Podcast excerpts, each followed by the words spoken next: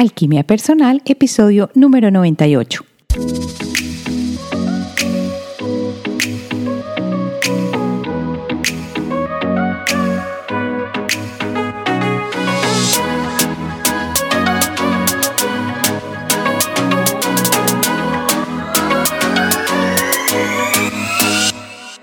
En este episodio traigo un tema que hace mucho tiempo no trataba y es porque nace a partir del vértigo. Del año pasado hacia acá, digamos desde noviembre, ha empezado el vértigo a aparecer en mi vida, aunque en este momento ya no lo tengo, y me llevó a investigar sobre la glándula pineal de nuevo porque he empezado a hacer ciertos ejercicios que para mí tienen relación con esto. Sin embargo, te comparto la experiencia y pasemos a hablar de la glándula pineal. Soy Marcela Gid y este podcast está diseñado para ayudarte a sacarle el máximo a tu proceso de transformación personal, dándote las herramientas para catalizar y simplificar el camino de la alquimia, conectándote con el mundo que no ves y activando en ti el potencial infinito que trajiste al nacer.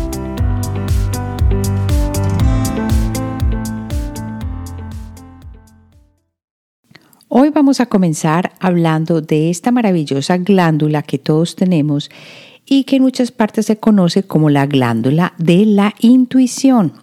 Ese tema que tanto me encanta y que tanto trabajo aquí en alquimia personal. La glándula pineal me empezó a llamar la atención de nuevo porque, les voy a contar, se me estuvieron presentando episodios de vértigo más o menos hace dos meses o tres. Ya llevaba más o menos dos meses con el episodio de vértigo y con mucho dolor en la parte superior del cuello y averiguando con el péndulo, efectivamente tengo afectadas las cervicales 1 y 2 y esto tiene mucho que ver también con el posible, otra vez como la llamada, de el despertar de la glándula pineal. El caso es que exactamente no he podido saber qué es, ¿Y por qué siento que tiene relación con la glándula pineal? Bueno, los que me han seguido saben que he estado en un proceso de salud que afortunadamente le ha ido muy bien y que me ha llevado a buscar maneras de cambiar, esto puede sonar rarísimo, de cambiar la estructura o cómo se encuentra cierta parte del tejido en mi cuerpo aunque estaba puesta en, o todavía estoy en, zona de alto riesgo por, eh, por ejemplo, cáncer de mama, no considero que me vaya a pasar nada ni que tenga ningún problema y lo siento dentro de mí. Sin embargo, de manera proactiva, comencé a trabajar a través de meditaciones específicas en las cuales se despierta la glándula pineal con el fin de poder cambiar en mi cuerpo la, cómo está de denso el tejido. Porque eso es lo que pasa cuando uno tiene el tejido muy denso, entonces lo califican o lo ponen en un grupo de alto riesgo. Y lo que quería hacer es experimentar conmigo misma y ver si a partir de ejercitar la glándula pineal y de hacer meditación diaria, siguiendo una meditación que me va llevando a través de salir, como quien dice, de las ondas del cerebro normales y alcanzar ondas mm, alfa y teira, sería capaz de cambiar el tejido. Esto suena rarísimo, pero no es, es tan extraño porque hay muchas personas que ya, por ejemplo, no sé en qué países exactamente, pero muchas personas alrededor del mundo ya lo han hecho. Sobre todo con un tipo de meditación que te ayuda a cambiar esas ondas del cerebro, a empezar a ubicarte en sentir la energía alrededor de tu cuerpo, más que específicamente como la meditación que se acostumbra que es entrar a una parte de tu cuerpo y concentrarte en ella.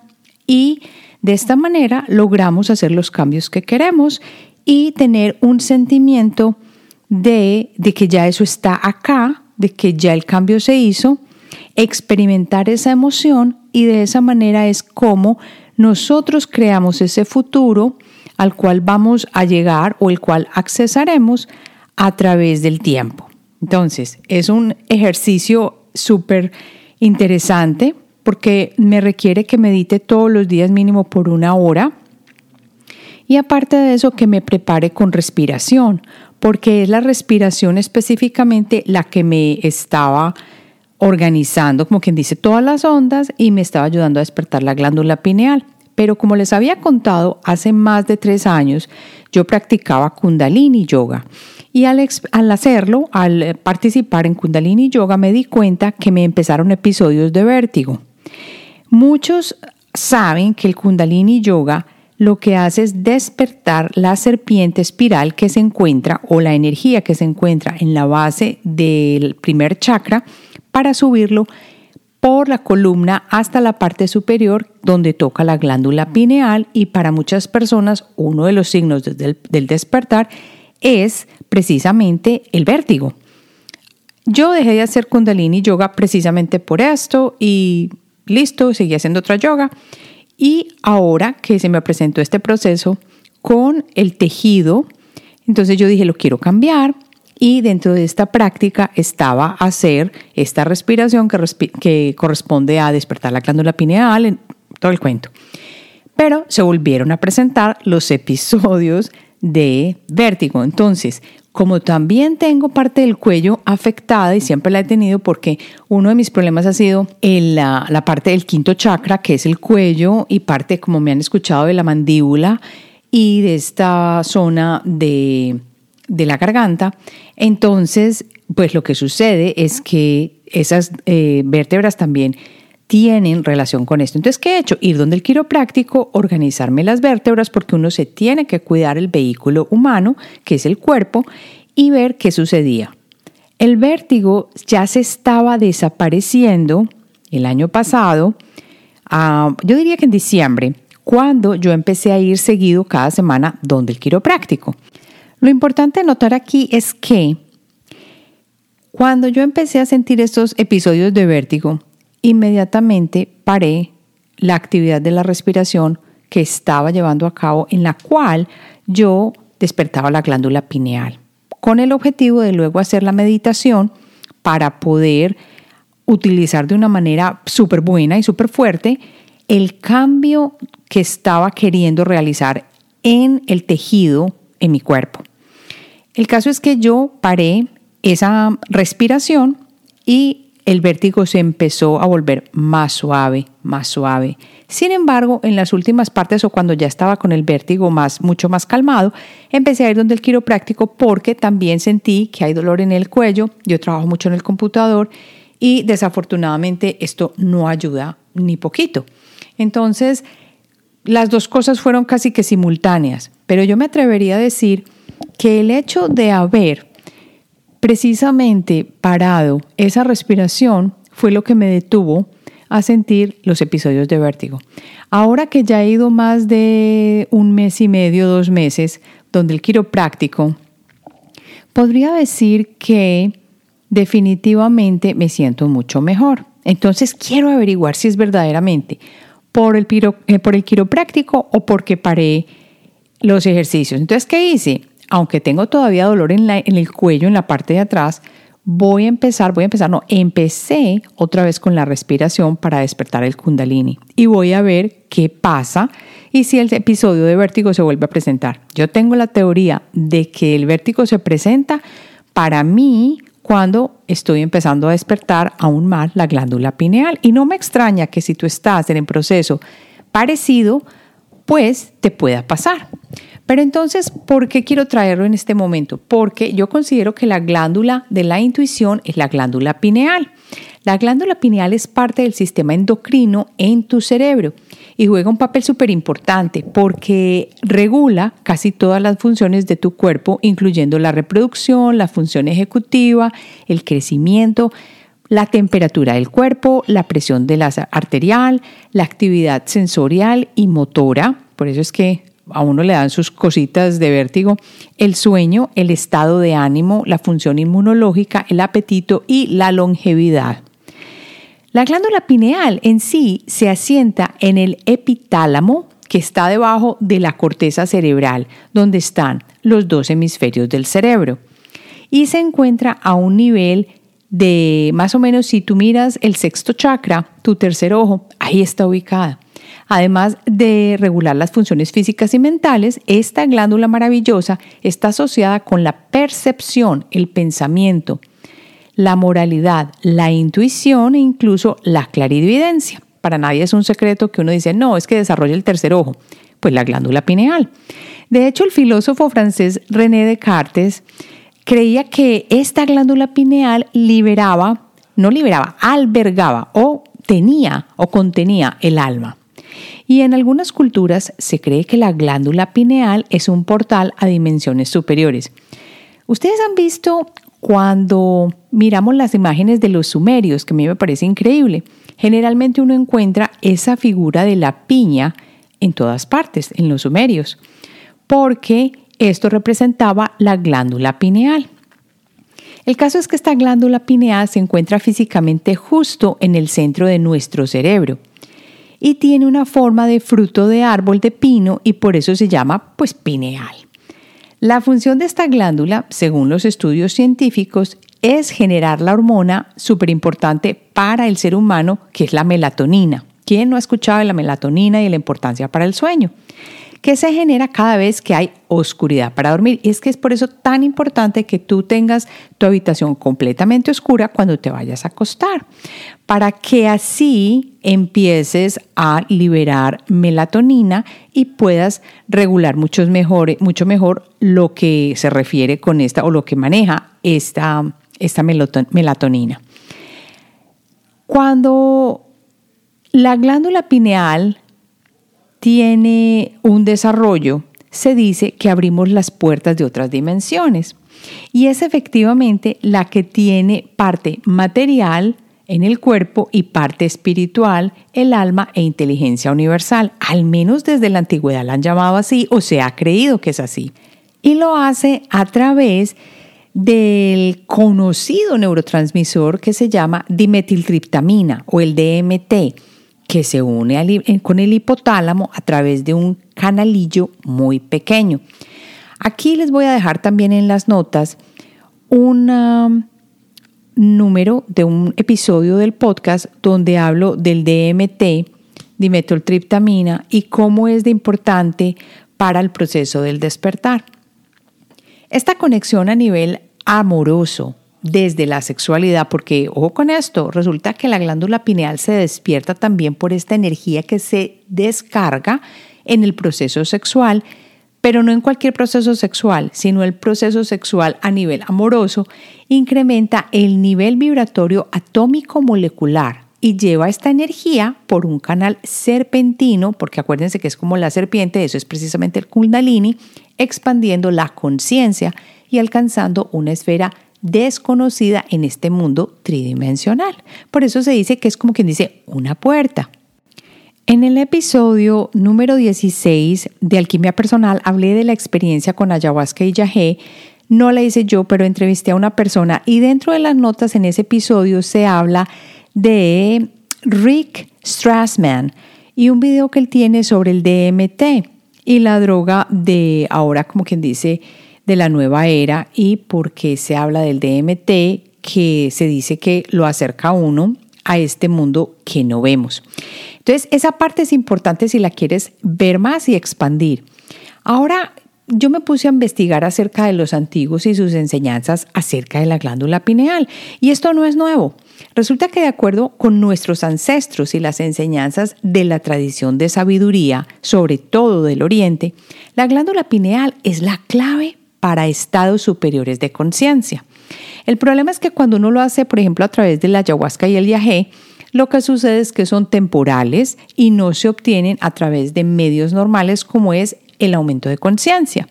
En el antiguo Egipto, por ejemplo, la glándula pineal era conocida como la sede del espíritu o del alma y la usaron como quien dice como un tercer ojo o como una ruta que había hacia una mayor conciencia. Los budistas también la relacionaron con el despertar espiritual y los hindúes la conectan con el tercer ojo que representa la intuición y la clarividencia mucho más claramente en sus culturas. Jesús dijo que el ojo es la lámpara del cuerpo y si el ojo está limpio, pues vuestro cuerpo se llenará de luz. Esto se relaciona con el ojo de la intuición o la glándula pineal según lo han interpretado y ver las cosas con claridad y verdad. Hay buenas razones científicas para que los antiguos vieran a esta glándula maravillosa de esta manera. Y ahora los científicos están haciendo descubrimientos que respaldan los milagros de esta glándula. Pero vamos a, ver cómo funciona esta parte de la glándula pineal con referencia a los estados de éxtasis, porque es precisamente en estos estados donde la glándula pineal se puede manifestar y tú puedes ver la prueba de que sí hay relación con estados alterados y cambios dentro de ti. Resulta que la investigación muestra que esta glándula tiene fotorreceptores y en realidad está revestida con tejidos similares a los de la retina. Y escuchen esto que aquí fue donde a mí me pareció muy, muy interesante esto, y es que tiene el mismo cableado a la corteza visual en el cerebro que los ojos. Hay pequeños cristales flotantes en la glándula pineal y vibran cuando están bajo presión y emiten luz. Por eso los ejercicios que yo estaba haciendo de respiración que utilizaban eh, la presión del perineo para subir, como quien dice, la energía a la glándula pineal, hacen que esta glándula vibre. Y ahí fue donde me llamó la atención de que podía estar despertando esta glándula. Esto se llama piezoluminescencia y está bien documentado en trabajos de investigación. O sea que esos cristales flotantes en la glándula pineal existen y vibran a medida que se van despertando o se van moviendo a través de que la energía pase de la base de la columna donde está el primer chakra hacia arriba. ¿Qué problemas hay con la glándula pineal? ¿Por qué? Muchas personas no la tienen desarrollada o no tienen la, por ejemplo, la intuición a flor de piel o porque sienten que no tienen esa conexión con la conciencia, en fin.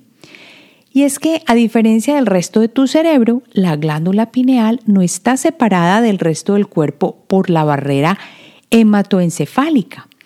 En realidad, tiene uno de los suministros de sangre más ricos que existen en tu cuerpo, por lo que no está protegida de las toxinas que pueden acumularse en el cuerpo con el tiempo.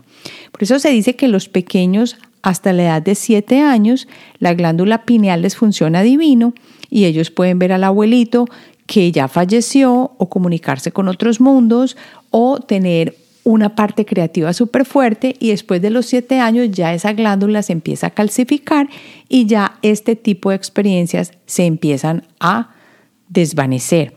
Por lo tanto, la glándula pineal tiene el potencial de obstruirse y de calcificarse. El agua, por ejemplo, con flúor es una de las principales causas de la calcificación de la glándula pineal. Esto es muy conocido y cuando tu glándula se calcifica, entonces estás potencialmente en riesgo de sufrir una serie de problemas de salud, como quien dice las enfermedades neurológicas. Se dice también que ya se ha estudiado como el autismo, la depresión, la demencia, el trastorno de ansiedad y, por ejemplo, también el Parkinson. Y el hilo común que está en todas estas enfermedades es el patrón de sueño anormal. Esto es muy importante, que están directamente relacionados con la disfunción de la glándula pineal. Así que el sueño o cuando empiezan a trastocarse los patrones de sueño en ti, hay que poner mucha atención porque te está disrumpiendo el sueño. Y esto es una de las características principales. Entonces puede que tengas una glándula pineal que hay que desintoxicar. Pero ¿cómo lo haces? ¿Cómo desintoxicas tu glándula pineal? No es difícil, que esto es la solución y que me dio tanta alegría saberlo. Y porque es tan sencillo, porque hay una serie de tratamientos holísticos que uno puede probar, además de los cambios en la dieta y el estilo de vida. Y esto solamente es un inicio del despertar. Muchas personas que comienzan con el camino de despertar se dan cuenta de que su glándula pineal se activa y que de alguna manera empiezan a buscar cosas que son más holísticas y dentro de eso pues les ayuda a que se les descalcifica la glándula pineal. Algunas de las formas son, primero, evitar el flúor. El agua del grifo o la canilla y la pasta de los dientes son las dos fuentes más comunes de la exposición al fluoruro. ¿Y qué pasa? Que uno se toma el agua tranquilamente de la llave. ¿Cuál es la solución? Beber agua pura para mantenerse hidratado. Yo recomiendo mucho tener un destilador en la casa de agua. No es suficiente con tomar agua de botella porque sabemos que está llena de talates y de estas partículas plásticas que no le ayudan al cuerpo y calcifican también la glándula pineal y no ocasionan nada bueno para nuestro cuerpo. El agua de manantial es la mejor, pero no sé qué tan fácil sea conseguir agua de manantial para todos. Y también puedes probar un filtro de agua y asegurarte de investigar porque no todos los sistemas de filtración son tan buenos, porque puede que no filtren el fluoruro. Tú crees, por ejemplo, que si compras un filtro, ah, no, ya estoy lista con esto. Resulta que no. Resulta que hay grados y puede que te limpien el flúor, pero no te limpian, por ejemplo, otros elementos como son pastillas o antibióticos o cosas de estas que han estado ya en el agua y que el agua se volvió a tratar, pero quedaron ahí, entonces tú te los estás tomando de nuevo. Por eso es tan delicado tomar el agua de la llave. Y eh, lo otro sería entonces comprar una pasta de dientes sin flúor, que hay muchas pastas dentales sin flúor en el mercado hoy en día. Lo que yo recomiendo acá es Tom's of Maine, acá en los Estados Unidos, no sé si se consigue en otras partes. También lavarse los dientes con bicarbonato es perfectamente bien. Y así empieza uno a trabajarse un poco evitando el flúor. Lo segundo sería limpiar la dieta. Así de sencillo. Hay que comer muchas frutas y verduras orgánicas y proteínas magras. También, si es posible, pues limitar los mariscos y el atún. ¿Por qué? Porque resulta que están contaminados con mercurio. Sobre todo eh, los animales que han estado, los animales, los peces y los mariscos que han estado en el área cerca, por ejemplo, de Japón o de este mar que está cercano allí, porque tienen alto contenido de mercurio o también de radiación. Ahora, si comes mucho pescado, intenta agregar cilantro, mucho cilantro en la dieta. A mí me encanta el cilantro, aquí no puede faltar el cilantro semanal, porque el cilantro es una maravilla de hierba para liberar los metales del cuerpo y para descalcificar la glándula pineal porque elimina el mercurio. Así que asegúrate de limitar, por ejemplo, también el alcohol y vas a ver un cambio. Esto no se hace de la noche a la mañana, por supuesto. ¿Qué más puedes hacer? Tercero, comer alimentos ricos en clorofila. ¿Pero cuáles son estos? Pues las verduras de hojas verdes oscuras, oscuras como la espinaca y el, las coles, que son fuentes de clorofila, el pasto de trigo, las algas verde azuladas, la clorela, que está también muy de moda, son excelentes para desintoxicar la glándula pineal y específicamente para ayudar a eliminar el fluoruro del cuerpo, que es súper importante. Y puedes encontrarlo también en suplementos de supermercado, la clorela. ¿Qué más puedes hacer? Cuarto, recompénsate con chocolate. Eh, se dice que el cacao crudo estimula y desintoxica la glándula pineal, pero no estamos hablando de la chocolatina jet con maní llena de azúcar. Estamos hablando del cacao que viene sin azúcar mejor y que es oscuro, oscuro, que tú lo puedes conseguir. Mira, yo acá en la casa lo compro, por ejemplo, en una bolsita que viene el cacao virgen prácticamente pulverizado, que es el puro chocolate amargo, y lo que hago es que lo hago en un batido para mi hijo, por ejemplo, con bananas, cacao de este, leche de almendra, le echo hemp, semillas de hemp, y esto lo pongo en la batidora y le queda delicioso y es una bebida de chocolate súper buena que le ayuda también a descalcificar la glándula pineal. Aparte de esto, toma yodo. Esta no es muy común y no se escucha mucho, pero resulta que el fluoruro interfiere con el metabolismo del yodo. Y el yodo quela el fluoruro y los metales pesados como el mercurio, el plomo, el cadmio y el aluminio. Así que cuando tú complementas con yodo, puedes contribuir en gran medida a desintoxicar la glándula pineal. Y el yodo no es muy común tampoco. Por ejemplo, aquí se conoce mucho que se coma o que se ingiera el yodo con las algas marinas y no son baratas. Y las algas marinas tienen un alto contenido de yodo y son fáciles de agregar en la dieta. Se pueden comer como, eh, pues así, como un snack. Y también una solución de yodo del 5% de Lugol es una buena forma pues para tomar el yodo. Pero investiga y mira qué funciona mejor para ti. También tomar el, el té de chaga. El hongo chaga es un hongo que lo han llamado el rey de los hongos, así como el activador del tercer ojo, y ciertamente pues tiene muchos beneficios para la salud. Además de ayudar a aumentar la producción de melatonina en la glándula pineal, se ha demostrado que este hongo chaga apoya el equilibrio de las hormonas y ayuda como inmunomodulador, cura problemas digestivos y mantiene la piel y el pelo y las uñas súper lindos y en buen estado. El hongo chaga contiene altos niveles de antioxidante superóxido dismutasa, que es lo llamado SOD. Yo esto no lo sabía y que tiene beneficios antivirales y antiinflamatorios. También la otra cosa que puedes agregar en tu dieta es la cúrcuma. Y esta es muy conocida porque la cúrcuma tiene muchas otras propiedades, pero la ventaja de la cúrcuma es que tiene la capacidad de mm, trabajar como ingrediente beneficioso para proteger las neuronas. Y los estudios han mostrado que puede mitigar el efecto de la neurotoxicidad que tiene el fluoruro en pues, las neuronas. Así que uno agrega la cúrcuma, por ejemplo, en las sopas o en una comida o la puede tomar como suplemento pero una vocecita aquí que te dice cuidado con la cúrcuma porque sí mancha mucho, o sea que si la tomas en las sopas o como un té de cúrcuma o algo así, ten cuidado con tus dientes porque sí se manchan los dientes con la cúrcuma, es demasiado fuerte. Ya más o menos tienes una idea y lo último que quería decir es que con relación específicamente a la parte espiritual de esta glándula pineal, es que muchas religiones del mundo lo han tenido como referencia. Y aunque ya lo mencioné más, más atrás en este, en este episodio, dijimos que el budismo, el hinduismo, incluso el catolicismo, tienen referencia a esta glándula pineal. En el lugar donde se encuentra, por ejemplo, la espiritualidad, muchos hablan que es el centro de los ojos y el centro de la conciencia.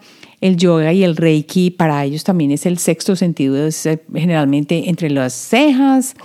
Para las religiones el tercer ojo es como algo muy interesante que viene mucho de la espiritualidad y Buda tenía un peinado en forma de coco de pino y en muchas imágenes uno lo puede ver así como a Krishna que tiene un punto rojo entre las dos cejas y como también en este momento en las mujeres uno lo puede ver en la India que tienen este punto rojo entre las dos cejas y esto hace referencia a la glándula pineal y al tercer ojo. Si miramos a los antiguos egipcios y para muchas culturas antiguas como los sumerios, como había dicho, fue muy importante esta glándula porque se encontraba o era el umbral hacia los otros mundos.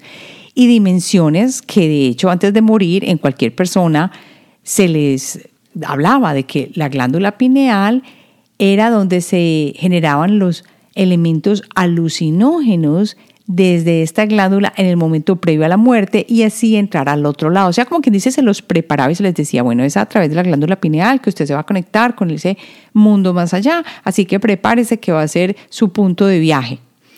Y cómo hace uno, aparte de lo que habíamos hablado para terminar de activarla, es la meditación.